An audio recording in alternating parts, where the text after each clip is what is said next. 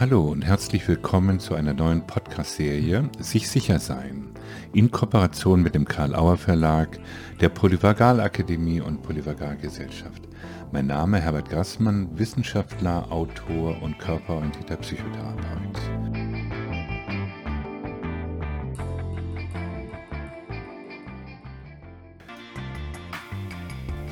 Ich begrüße ganz herzlich Antonia Pfeiffer, Ärztin, Wissenschaftlerin und Autorin eines spannenden Buches über emotionale Erinnerung. Mein Gefühl sagt, dass wir heute ein ganz spannendes Interview haben werden, wohl auch, weil ein besonderes Thema auf uns wartet, nämlich Erinnerungen, emotionale Erinnerungen. Ferner werden wir über somatosensorische Stimulation hören, wie zum Beispiel das Klopfen, als eine Lösungsmöglichkeit für Traumasymptome. Ich begrüße ganz herzlich Antonia Pfeiffer. Ja, ich sage tatsächlich meistens Ärztin und Wissenschaftlerin, mhm. aber eigentlich fasziniert es mich, Menschen zu zeigen, was an ihnen schön ist und in der Wissenschaft ähm, das rauszufinden, was ohne Sprache ist. Also was in den nichtsprachlichen Bereichen abgespeichert ist und was doch irgendwie unser tägliches Leben bestimmt, also in emotionalen, in körperlichen Prozessen, in Glaubenssätzen und Prozessen, die mhm. aber noch nicht wirklich sprachlich sind. Und mhm. Mhm.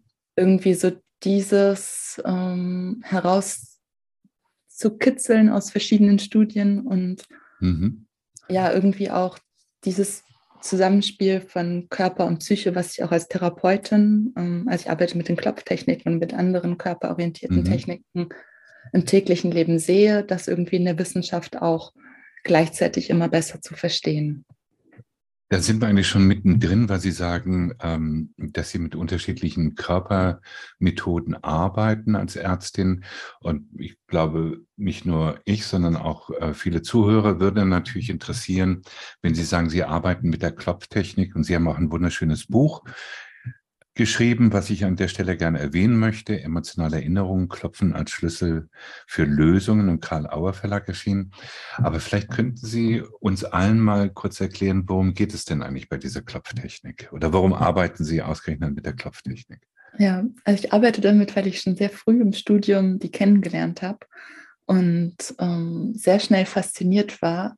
Denn beim Klopfen ist es so, man aktiviert ein Thema, eine Angst, irgendein Problem dann arbeitet man sehr kreativ mit Sprache und körperlichen Ankern gleichzeitig. Mhm. Und um Ängste zu regulieren oder um starke Emotionen oder körperliche Empfindungen zu regulieren, klopft man auf Hautpunkte. Das heißt, man bewegt sich aktiv, beide, sowohl der äh, Klient als auch der Therapeut bewegen sich und sind irgendwie so sehr gemeinschaftlich am Lösen des Problems mhm. beteiligt. Und ja. Entschuldigung, wenn ich da so reingrätsche, wenn Sie sagen, äh, beide bewegen sich, wie kann man sich das vorstellen? Bewegen die sich dann durch den Raum oder? Nee, äh, beide klopfen auf diese Hautpunkte. Ah, und das okay. ist ja quasi nicht nur eine Berührung, sondern auch mhm. eine Bewegung. Und das heißt, nicht nur der Klient oder Patient oder Patientin macht das, sondern Sie machen das auch. Genau, genau. Also es ist mhm. quasi diese Klopftechniken, wo man mhm. Punkte aus der Akupunktur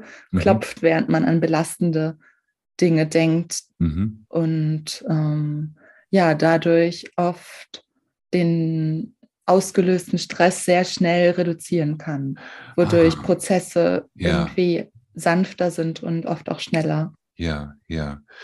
Sie sagen, Sie arbeiten da gleichzeitig auf beiden Ebenen. Ähm, das heißt einmal auf der Körperebene und dann nehme ich an, mehr so auf der kognitiven Ebene.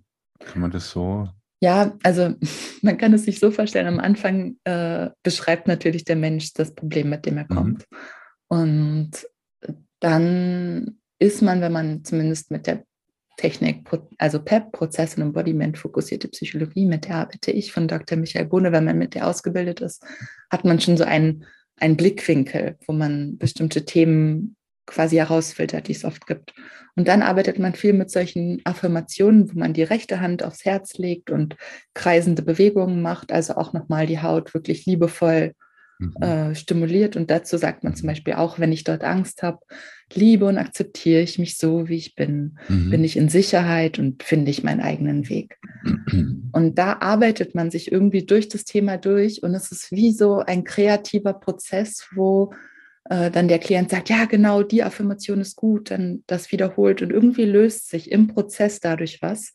Mhm. Und wenn starke Emotionen oder körperliche Reaktionen kommen, klopft man. Mhm. Und sonst nähert man sich dem Thema immer weiter. Also dann ist es nicht so, dass man nur die Annahme formuliert, sondern auch noch mh, mm, die Hintergründe des Themas, alle irgendwie einbettet in diese auch Sicherheit gebenden Affirmationen. Also ganz mhm. oft sagt man auch, auch wenn da ein Teil von mir Angst hat mhm. und an das Thema aus der Kindheit mhm. denkt, bin ich trotzdem jetzt in Sicherheit. Also mhm. Mhm. ähm, also da haben wir zum ersten Mal taucht dieser Begriff Sicherheit auch ja. bei Ihrer Arbeit auf. Ähm, bin mir sicher, dass wir da noch ähm, mehr drauf eingehen. Aber jetzt nochmal zum Verständnis. Ähm, diese Klopftherapie ähm, dient dazu, all das, was dann im, im, in dem Menschen passiert, dass man das auf eine Art und Weise regulieren kann? Ist das mhm. so ein mhm. Begriff, den Sie ja, wählen würden? Also ich glaube, so regulieren und lösen, weil es ist auch so, dass einfach ein wahnsinnig kreativer Prozess entsteht, wo auch mit diesen sprachlichen und gleichzeitig körperlichen, ähm, also man, man, arbeitet gleichzeitig körperlich und sprachlich. Mhm. Und dadurch passiert irgendwas, äh, wo sich die Prozesse tatsächlich lösen. Also es ist nicht nur regulieren, also das Klopfen selbst wird zum Regulieren eingesetzt. Mhm. Aber in dieser sprachlichen, kreativen Arbeit ist auch ganz viel Humor immer dabei. Und man nähert sich dem Thema auf so einer eben doch nicht so kognitiven, sondern eher emotionalen Art. Weil sehr stark darauf geachtet wird, wie ist jetzt die Physiologie von demjenigen, der da vor mhm. einem sitzt. Mhm. Passen jetzt die Worte, die ich da gerade wähle? Mhm. mhm. Oder löst vielleicht das Liebe und akzeptiere ich mich so eine Abwehr aus, dass wir erstmal an die, dieses Thema Selbstakzeptanz rangehen. Mhm. Also es ist so mhm. ein, äh, eine sehr prozessorientierte Arbeit.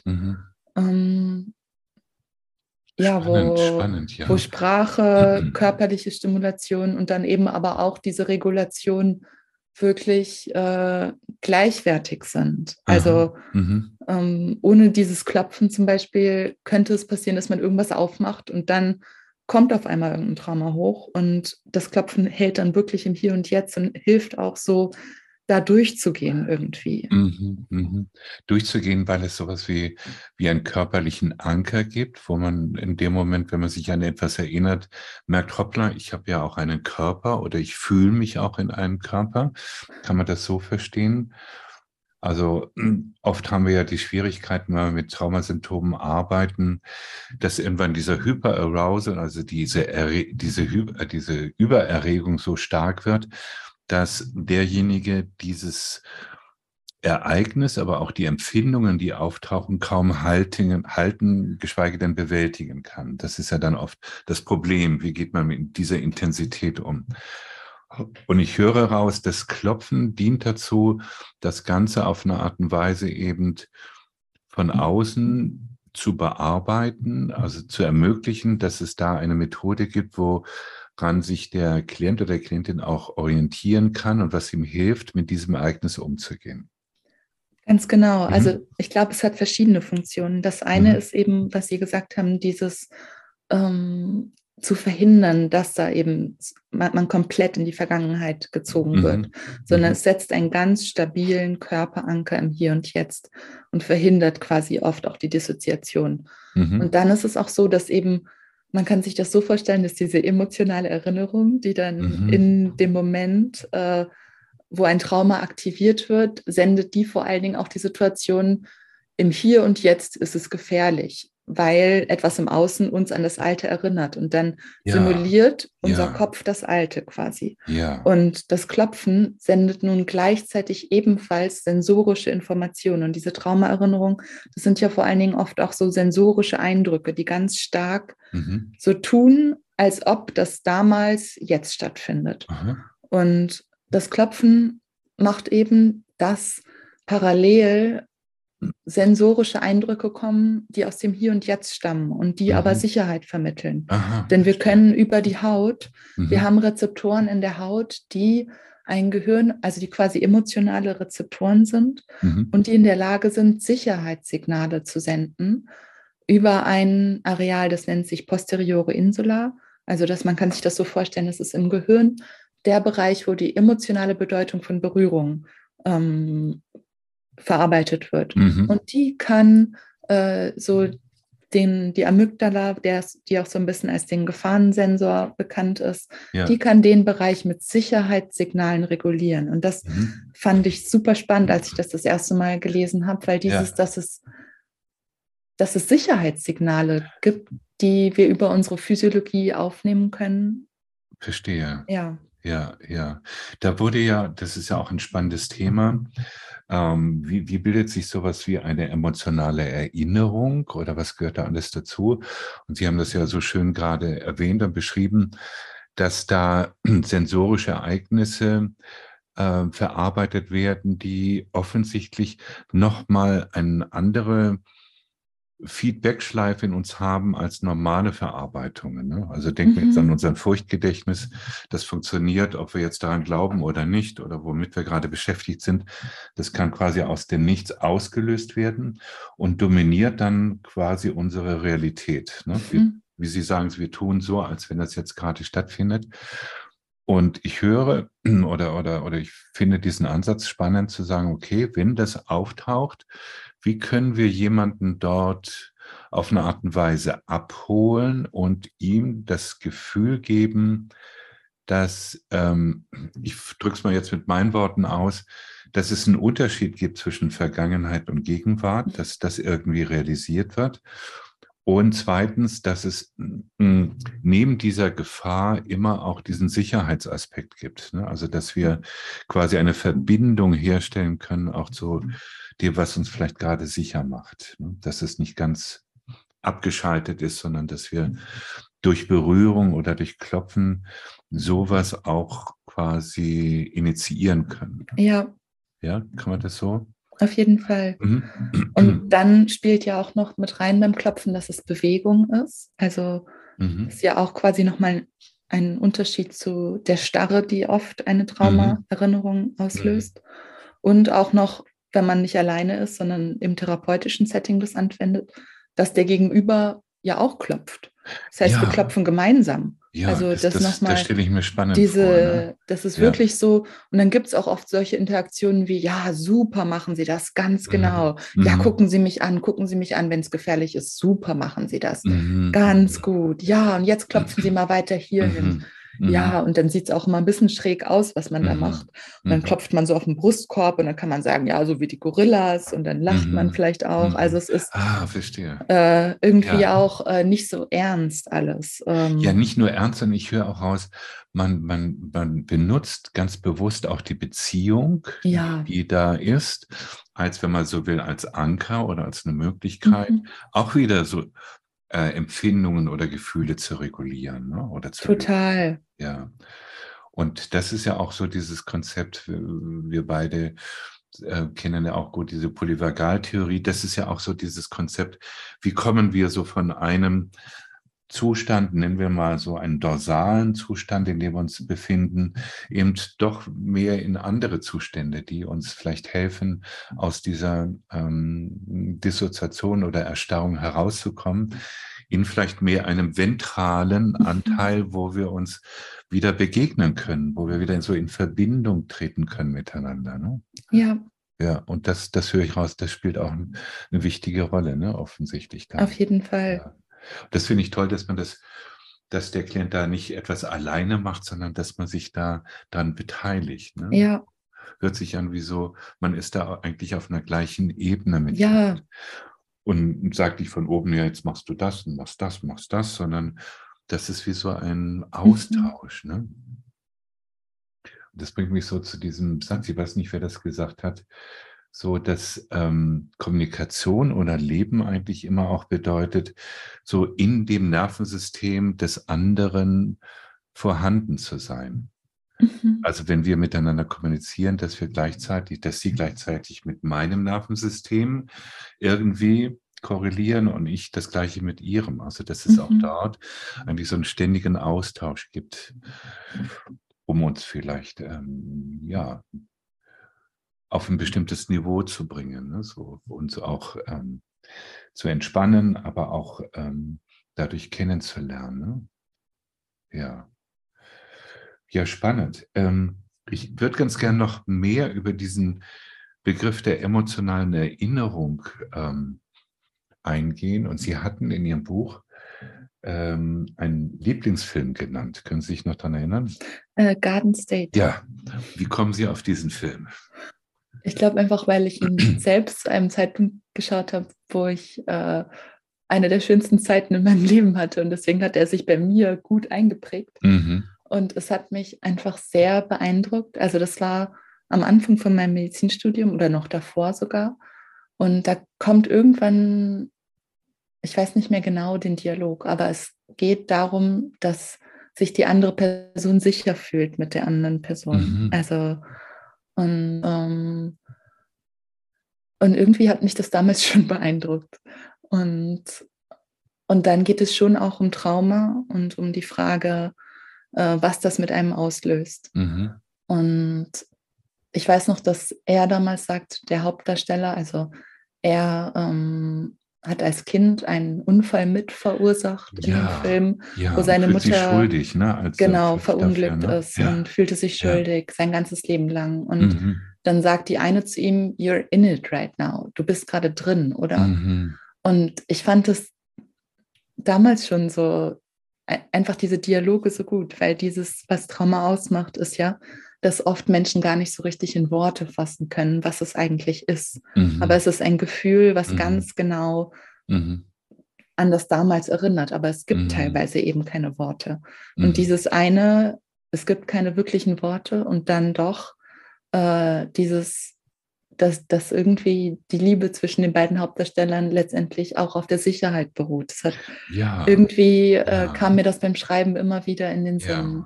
Ja, und, und das hat mich auch so berührt, weil, weil ich auch merke, äh, so in meiner Arbeit, ähm, dass ich mich so manchmal davon verabschiede, von dem Gedanken, so bestimmte Symptome lösen zu müssen bei, bei meinem Klienten, sondern dass es oft darum geht, gerade dort so ein, eine tiefe Ebene des Verständnisses herzustellen, wo, wo ich alleine so dem anderen oder der anderen vielleicht das Gefühl gebe, Mensch, ähm, das, was du jetzt gerade erlebst, da bist du nicht alleine. So irgendwie, mhm. ich bin da gerade Begleiter, ne? ich kriege mhm. das gerade mit.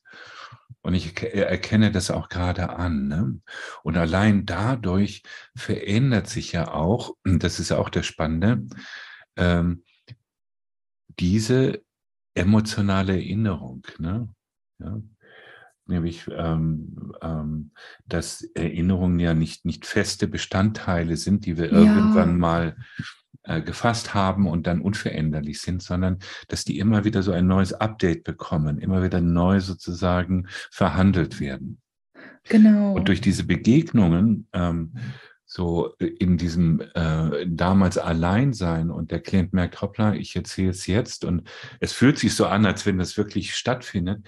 Aber jetzt habe ich das Gefühl, jetzt ist jemand dabei, der das mitbekommt, mhm. ne, der, der meine Ängste mitbekommt, der meine, meine Gedanken mitbekommt, der, der mich da drin gerade ein Stück weit begleitet. Das ist so, mhm. finde ich, so unendlich wichtig. Und da gucke ich gar nicht mehr so nach irgendwelchen Symptomen, die da auftauchen, sondern ich merke, das ist ein Band, das möchte ich ganz gern festigen in dem mhm. Moment. Kennen Sie sowas auch? Ähm, ja, obwohl ich muss zugeben, ich habe äh, eine Praxis, wo ich hauptsächlich mit Menschen arbeite, die von ihrem Arbeitgeber für fünf Sitzung, äh, Sitzungen Krisenintervention hm. zu mir kommen. Hm. Und denen geht es meistens ziemlich knallhart darum, hm. dass ihre Symptome besser werden. Ja, verstehe. Ähm, ja. Und trotzdem merke, also ich klopfe auch nicht durchgängig, sondern versuche auch immer zuerst einfach so, sie kriegen immer erstmal einen Tee, dann ist meine Praxis sehr gemütlich. Mhm. Ähm, ist ein spitzenbesetzter Taschentuchhalter da. Also es ist irgendwie erstmal so eine so eine Grundstimmung von hier müssen sie nicht arbeiten, hier muss man nichts leisten, es ist Mhm. gemütlich. Mhm. Wird Hier auch kann man manchmal sich- fünf hier kann man Minuten sich wohlfühlen. überzogen, Also kann man- genau. also Hier kann kann man- man sich wohlfühlen. Ja. Und, ähm, und ich glaube, dass dieses auch so, dieses Gefühl von, okay, es existiert die Möglichkeit, dass meine Probleme gelöst werden können. Und dann reden Mhm. sie auch oft. Und oft ist tatsächlich auch ähm, eher so ein Zeuge sein auch, dass sie mir Dinge, Mhm. also dass Dinge auch erzählt werden, die das erste Mal Mhm. Dann doch jemandem erzählt Mhm. werden. Also da Ja. kenne ich das auch gut, dass man Ja, einfach zuhört und ich einfach merke, Ja. Ähm, die brauchen gerade gar nicht so viel leisten, sondern wollen einfach ja. da sein. Und dann lösen wir meistens am Ende doch noch irgendwas. Also ich kann auf das klopfen, das ist einfach so Teil von, von dem, was ich mache, dass ich es dann doch Mhm. Irgendwie immer noch Mhm. da rein verwurschte. Ja, Aber das, das verstehe ich auch gut. Ich, ich arbeite ja auch körperlich so in meiner Praxis und merke, dass mir das auch ganz wichtig ist, eben nicht nur Zuhörer zu sein oder jemanden zu begleiten, sondern irgendwann mit demjenigen auf einer anderen Ebene auch etwas zu teilen oder zu erleben. Und das Körperliche, habe ich den Eindruck, ist deswegen wichtig, weil es uns dort die Möglichkeit gibt, ähm, ja, uns zu beruhigen in dem Ganzen, was oft Mhm. wichtig ist, dass wir uns ähm, ja auf diesem Weg zu mehr Sicherheit beruhigen können, dass wir uns ähm, wieder neu orientieren können. Also viele ähm, Schwierigkeiten entstehen ja dadurch, dass äh, wenn jemand da so erstarrt ist innerlich, dass er oft schon in seinem Orientierungsreflex erstarrt ist, also überhaupt in der Möglichkeit, sich im Raum zu orientieren. Mhm. Und da hilft es ja schon, wenn, wenn, wenn sich das so öffnen kann und wenn jemand sich wieder zurechtfinden kann, so in der, in der Umgebung. Und das finde ich ein, ein sehr körperlicher Prozess, dieses Zurechtfinden, dieses sich da drin fühlen können, da drin empfinden können. Das ist für mich so ein höchst körperlicher Prozess, wo Mhm. ich oft den Eindruck habe, dass viele Menschen gar keine Worte dafür haben ne? oder es schwerfällt, Worte dafür zu finden. Und ähm, das wäre so meine nächste Frage, so, ähm, weil ich so auch verstehe, so in diesem Ganzen, dass so der Körper eigentlich so eine ganz zentrale Bedeutung spielt in, in der Verarbeitung von bestimmten Prozessen. Und ähm, ich es spannend finde zu sagen, okay, ich arbeite sowohl körperlich, aber auch auf einer ähm, beschreibenden Ebene, um Dinge auch einordnen zu können, ne, hinsichtlich Mhm. Glaubenssysteme, aber auch hinsichtlich meiner Orientierung, weil es mir hilft, Dinge dann letztendlich auch wiederum in meinem Erinnerung abzulegen. Ne? Wir haben ja nicht nur ein Erinnerungssystem, sondern ganz unterschiedliche Arten, uns zu erinnern. Genau. Und wir haben auch das Bedürfnis, Dinge zu verstehen und ja, einordnen zu können, wie so ein Bücherregal, wo wir sagen, okay, Ja. das gehört dahin und das gehört dahin und dahin. Ja, das finde ich spannend. Ähm, kommen wir doch ein bisschen so zu Ihrer Geschichte, Mhm. weil ich könnte natürlich auch mit meiner Geschichte anfangen, weil ich glaube, dass so wir nicht zufällig dort sind, wo wir sind und uns nicht zufällig mit dem beschäftigen, sondern das hat immer irgendwie so einen Anlass und eine Ursache.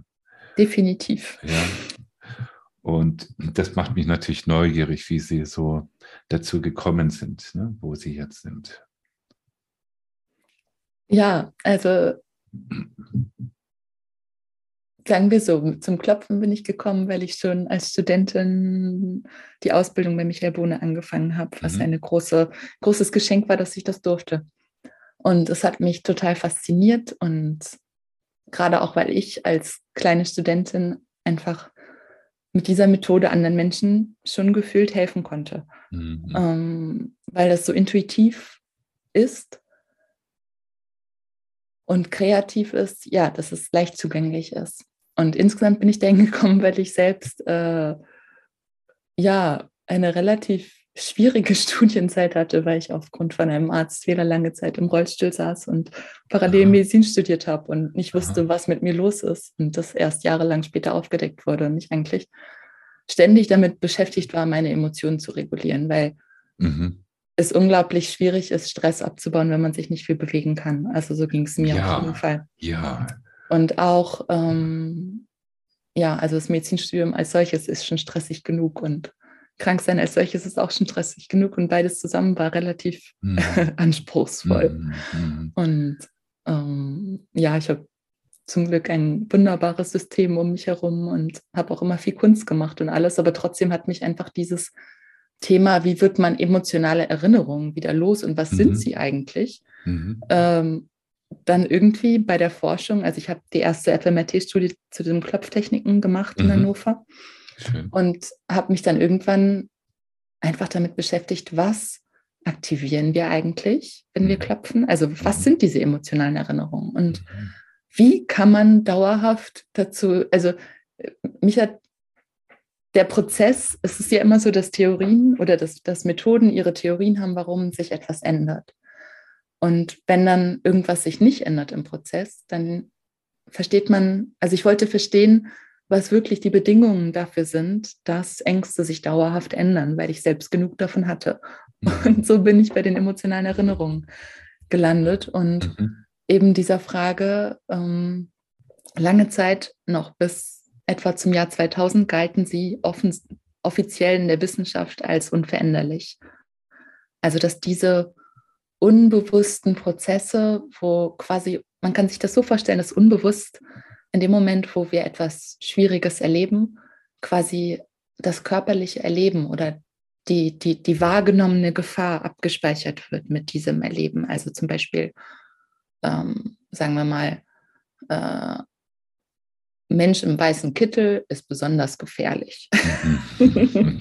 ich glaube, diese Erinnerungen, die haben relativ viele Menschen. Mhm. Ähm, und dann wird jedes Mal, wenn man einen Menschen im weißen Kittel sieht, die gleichen körperlichen Geschichten Mhm. ausgestoßen, auch wenn der Mensch ganz nett ist. Und ähm, Das ist, doch, die- das ist doch irgendwie eigenartig. Ne? ja, Man lernt den Menschen dahinter kennen, aber dennoch ist das, wie Sie sagen, erstmal so vordergründig da, dieses Gefühl, okay, Ja. da ist ein Mensch im weißen Kittel, Gefahr. mhm. Und, und was haben Sie da dann herausgefunden?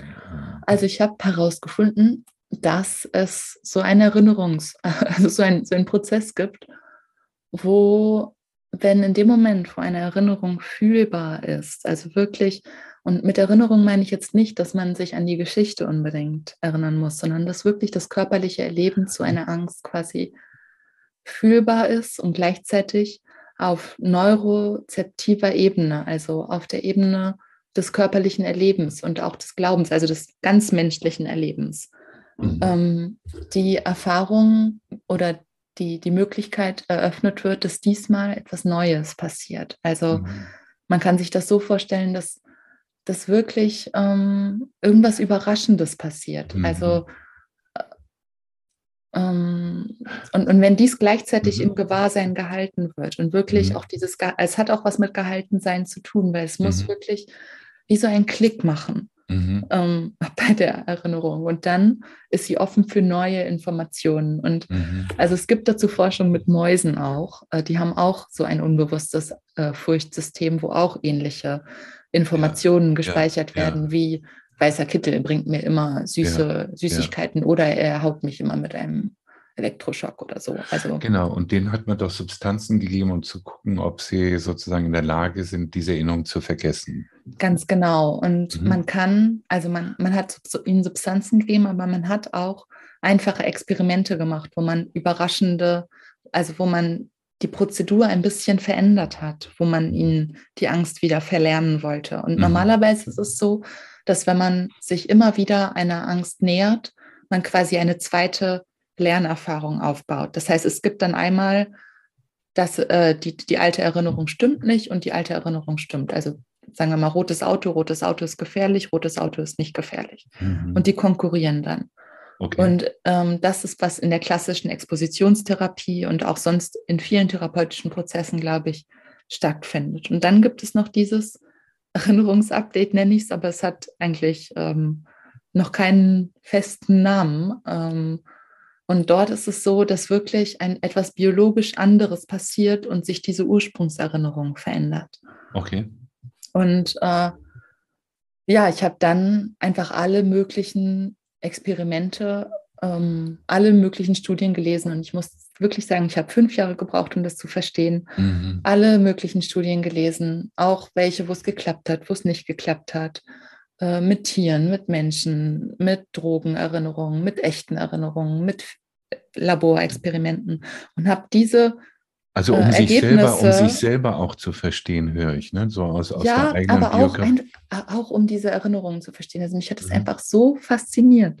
Mhm. Und dann habe ich das eben angewandt, geschaut bei den Klopfstudien. Äh, was ist da rausgekommen? Mhm. Was sind ähnliche Ergebnisse? Und auch von all dem, also ich beschäftige mich schon seit, seit ganz, ganz, ganz, ganz langer Zeit mit, mit Menschen oder ich treffe Menschen, die ähnlich arbeiten wie Sie und ich und andere, mhm. die mit diesen körperorientierten Therapien arbeiten und wo es doch dann darum geht, mit diesen Geschichten, die, also wir arbeiten jedoch alle mit diesen unbewussten Erinnerungen, mhm. weil die, ähm, die, die, die sind unbewusst. Das heißt, das, was wir von ihnen mitkriegen, ist unser körperliches Erleben und unsere mhm. Emotionen. Mhm. mhm. Und das ist ihre unmittelbare Sprache. Und also das ist wirklich so, man könnte sagen, wenn man dann körperorientiert arbeitet, spricht man ihre Sprache einfach. Also es ist sehr höflich. Und ich, Kön könnte man da auch dieses diesen, diesen Gedanken, diese Idee von Stephen Porges einbringen, wo er sagt, es gibt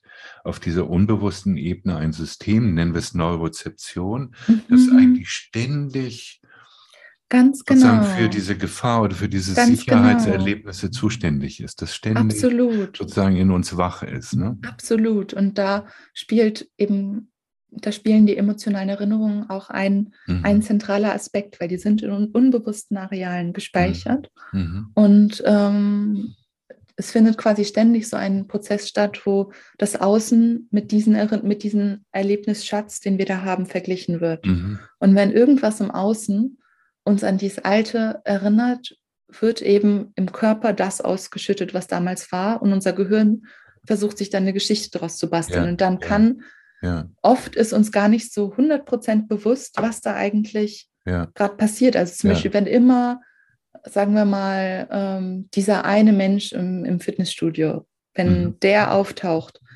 haben wir immer danach so dieses nagende Gefühl, dass da mhm. irgendwas ist mhm. und fragen uns, was ist das eigentlich? Und das ist, und, und, und, dann könnte unser Gehirn fabrizieren, ach, der ist doch einfach arrogant, deswegen mm. mögen wir ihn nicht. Mm. Und wenn man dann im therapeutischen Prozess dem auf die Schliche mm. kommen würde, würde sich dann mhm. irgendwann rausstellen, okay, der erinnert uns an diesen einen Menschen aus der Grundschule, der uns mhm. da gemobbt hat. So, ja, also, ja, dass solche, und das ja. Verrückte ist, dass eben, ich glaube, dass immer dann, wenn Menschen sich in Coachings oder in Therapie begeben, mhm. dass doch oft was ist, was sie sich nicht so ganz erklären können, was mhm. in ihnen mhm. stattfindet. Mhm. Und dass da eben auch das, das, das, das Gute ist, dass was auch, finde ich, immer wieder Sicherheit gibt, wenn man sagt, das ist total normal, dass da unter Umständen sich was irrational anfühlt. Mhm. Denn das Gehirn versucht aus einer alten Gefahrenwarnlampe, die da aufleuchtet, und dem jetzigen etwas zu rekonstruieren, was unter Umständen nicht ganz der Realität entspricht, aber es versucht halt immer, sich ein logisches Bild von der Lage zu machen. Ein Bild zu machen und vielleicht auch eine Prognose für die Zukunft. Äh, ganz genau. Ne? Ja. Absolut. Ja,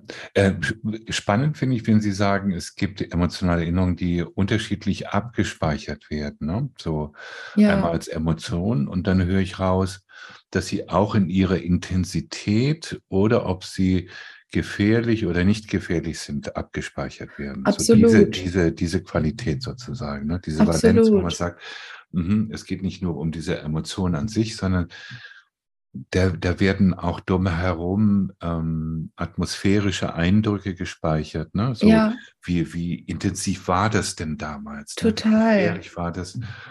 Äh, und genau, also das, ist ja auch Teil sozusagen dieser emotionalen Erinnerung dann. Absolut. Und das Spannende ist, was, was ich da, also was ich auch mit am spannendsten fand, dass äh, wenn man zum Beispiel Menschen ähm, ein Präparat gibt, was Noradrenalin, also was das Stresshormon im Gehirn ähm, ansteigen lässt, ohne dass irgendein Stress von außen mhm. kommt, mhm.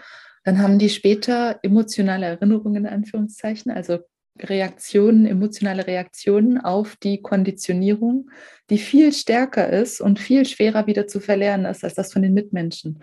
Und das zeigt einfach, wenn zum Beispiel ein, ein Kind, was jetzt gerade sowieso schon ähm, eine Scheidung der Eltern hat oder gerade irgendwie eine schwere Grippe hinter sich hatte oder gerade einen Unfall hatte und danach zum Beispiel Mobbing erfährt oder danach mhm. eine schlechte Note hat, ein Lehrer ist bestraft, dann wird das als viel, viel schlimmer abgespeichert, mhm. als, mhm. als wenn ein Kind gerade aus dem Urlaub zurückkommt und sich denkt, ach, dieser blöde Kerl, der kann mich doch mal mhm. so. Also mhm. Mhm. das ist äh, eben, dass der Zustand des Nervensystems und des Stresslevels zum Zeitpunkt des Erlebens maßgeblich daran beteiligt ist, ob etwas ja.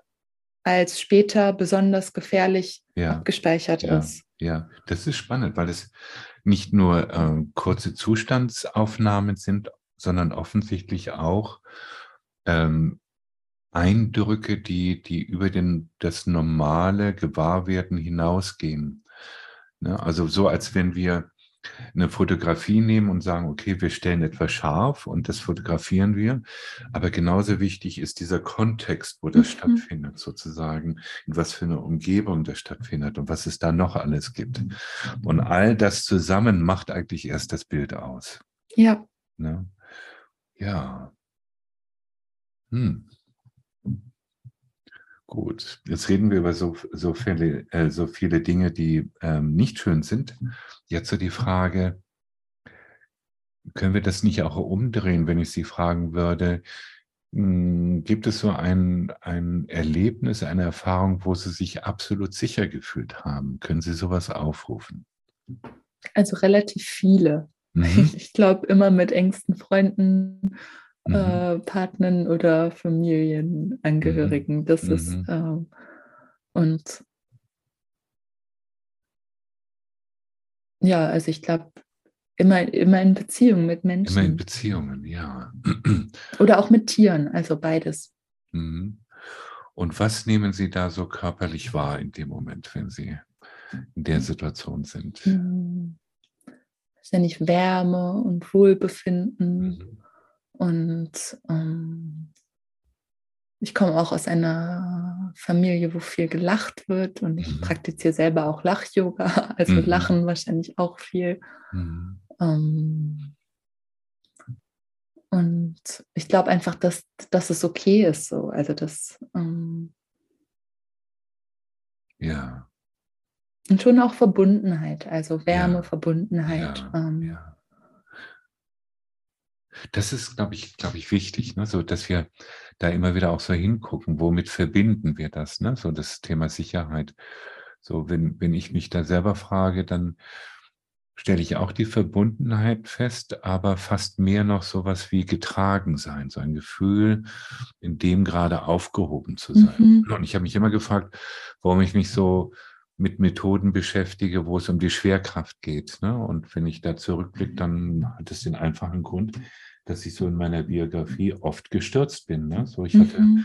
kaum kam ich zur Welt, hatte ich schon einen großen Unfall, wo ich äh, auf den Stein gefallen bin. Da war ich gerade mhm. mal ein paar Wochen alt.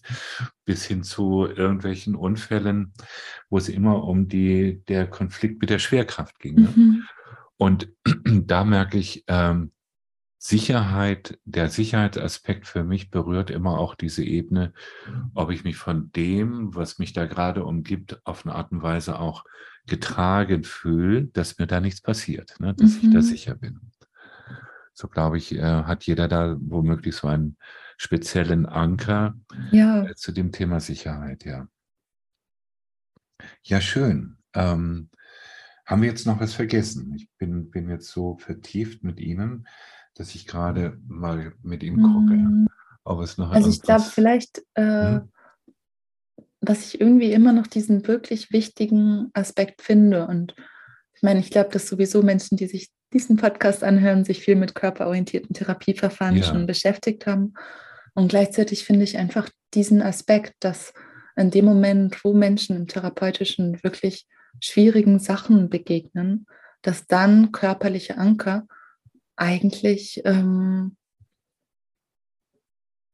ja so eine wichtige Alternative zu keinen mhm. körperlichen Ankern darstellen. Mhm. Und eigentlich, also wenn man es aus wissenschaftlicher Sicht betrachtet, eigentlich mhm. Goldstandard sein müssten. Und wir befinden uns weiterhin schon in diesem Spagat gerade noch so, dass das anerkannt wird als etwas, was auch wissenschaftlich sinnvoll ist, weil ähm, wir einfach in einer Kultur noch, noch leben, wo, wo dieses Körperliche nicht so im Therapeutischen für Ja, lange Zeit, glaube ich, normal ja, war. Und ich glaube, dass ja. einfach dieses, dass das nichts mit esoterisch, nichts mit Wuhu, nichts mit Glauben Mhm. zu tun hat, sondern dass das wirklich was ist, was äh, auch sicher praktiziert werden kann. Also gerade beim Klopfen klopft man ja auf die eigene Haut. Das heißt, es fasst einen auch niemand an. Also es Mhm. ist irgendwie, ähm, aber auch sonst, dass eben dieser, dieser Körper, ähm, dass das wirklich auch wissenschaftliche Gründe hat, warum das hilfreich ist, den Mhm. zu integrieren. Ähm, Mhm. Mhm. das finde ich immer noch so wichtig, das zu betonen, weil das noch nicht so im ähm, Allgemeinwissen der Welt über das, was sie Mhm. als normal in der Psychotherapie ansehen, irgendwie Ja, angekommen ist. ja. So. Und das Ich, irgendwie, ich, ich zitiere ja. da auch aus Ihrem Buch, weil, weil Sie das geschrieben haben. Ähm, Sie haben da William James äh, zitiert, 1890. Wir zittern nicht, weil wir Angst erleben, sondern wir erleben Angst, weil wir zittern. Mhm. Ne? Also es, es wird doch so klar auf dieser Ebene, wie wichtig unser Körper ist bei dem Ganzen und wie gut wir tun, unseren Körper mehr und mehr kennenzulernen. Ne? Und, und jeder macht es ja irgendwie, wenn er gestresst ist, was machen wir? Naja, wir gehen vielleicht zur Massage oder tun uns was Gutes oder gehen in die Sauna. Also wir haben schon, wir merken schon, dass über den Körper wohl die Lösung Mhm. möglich ist. Und ähm, gerade die Beschäftigung so der, ich sag mal, der letzten vielleicht 20, 30 Jahren innerhalb der äh, Neurobiologie, aber auch der Körperpsychotherapie, glaube ich, zeigt immer mehr Evidenz und Hinweise, wie wichtig der Körper für die Regulation und für die Lösung von vielen Symptomen eigentlich, wie zentral das ist. Und jetzt geht es darum, das mehr und mehr vielleicht mit Wissenschaften zu belegen und zu untersuchen und äh, natürlich so Ansätze Mhm. ähm, äh, zu entwickeln, die uns helfen, das auch auf einer ähm, ja, sehr pragmatischen Ebene dann zu machen. Ja. Und da ist, ist Genau. diese Klopftherapie, glaube ich, ein gutes Beispiel, ähm, wie einfach, aber wie wirksam das auf der anderen Seite auch sein kann. Ne? Ja, Ja. Und deswegen bedanke ich mich so vielmals für, für das Gespräch heute. Und ich denke, das ist sehr anregend und sehr wichtig. Wir könnten da noch viel weiter uns unterhalten über ähm, die Erinnerung, ähm, weil das ist auch so ein, einer meiner Steckenpferde, so die Beschäftigung mit Erinnerungen. Aber vielleicht gibt es irgendwie mal einen zweiten Teil, wo wir ja, da gerne weitermachen können. ja, vielen Aber- Dank auch. Ja, aber so für heute vielen, vielen Dank und ähm, ja, ich wünsche Ihnen alles Gute. Danke gleichfalls.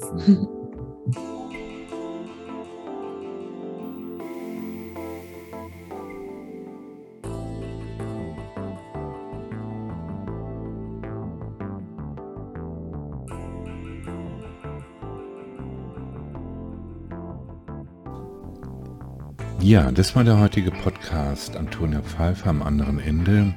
Heute haben wir viel gesprochen über emotionale Erinnerung. Was ist das eigentlich? Und wie können wir Erinnerungen, die uns immer noch belasten oder uns ähm, das Leben auch schwer machen, wie können wir die durch Techniken, durch körperorientierte Techniken eigentlich behandeln?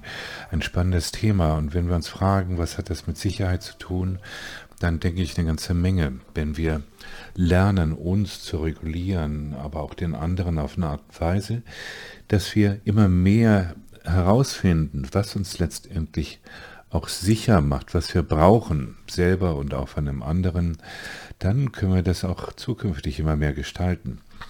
Und spannend war zu sehen, wie das auf einer neurophysiologischen Art und Weise passiert. Und wir haben, glaube ich, ganz viel Ideen oder Hinweise bekommen, wie dieser Verarbeitungsprozess passiert. Ja, ähm, also gehe ich voller Reichtümer und äh, vielen, vielen Gedanken heute zu Bett und freue mich ganz arg schon auf den nächsten Podcast aus der Reihe Sich sicher sein. Ihr Herbert Gassmann.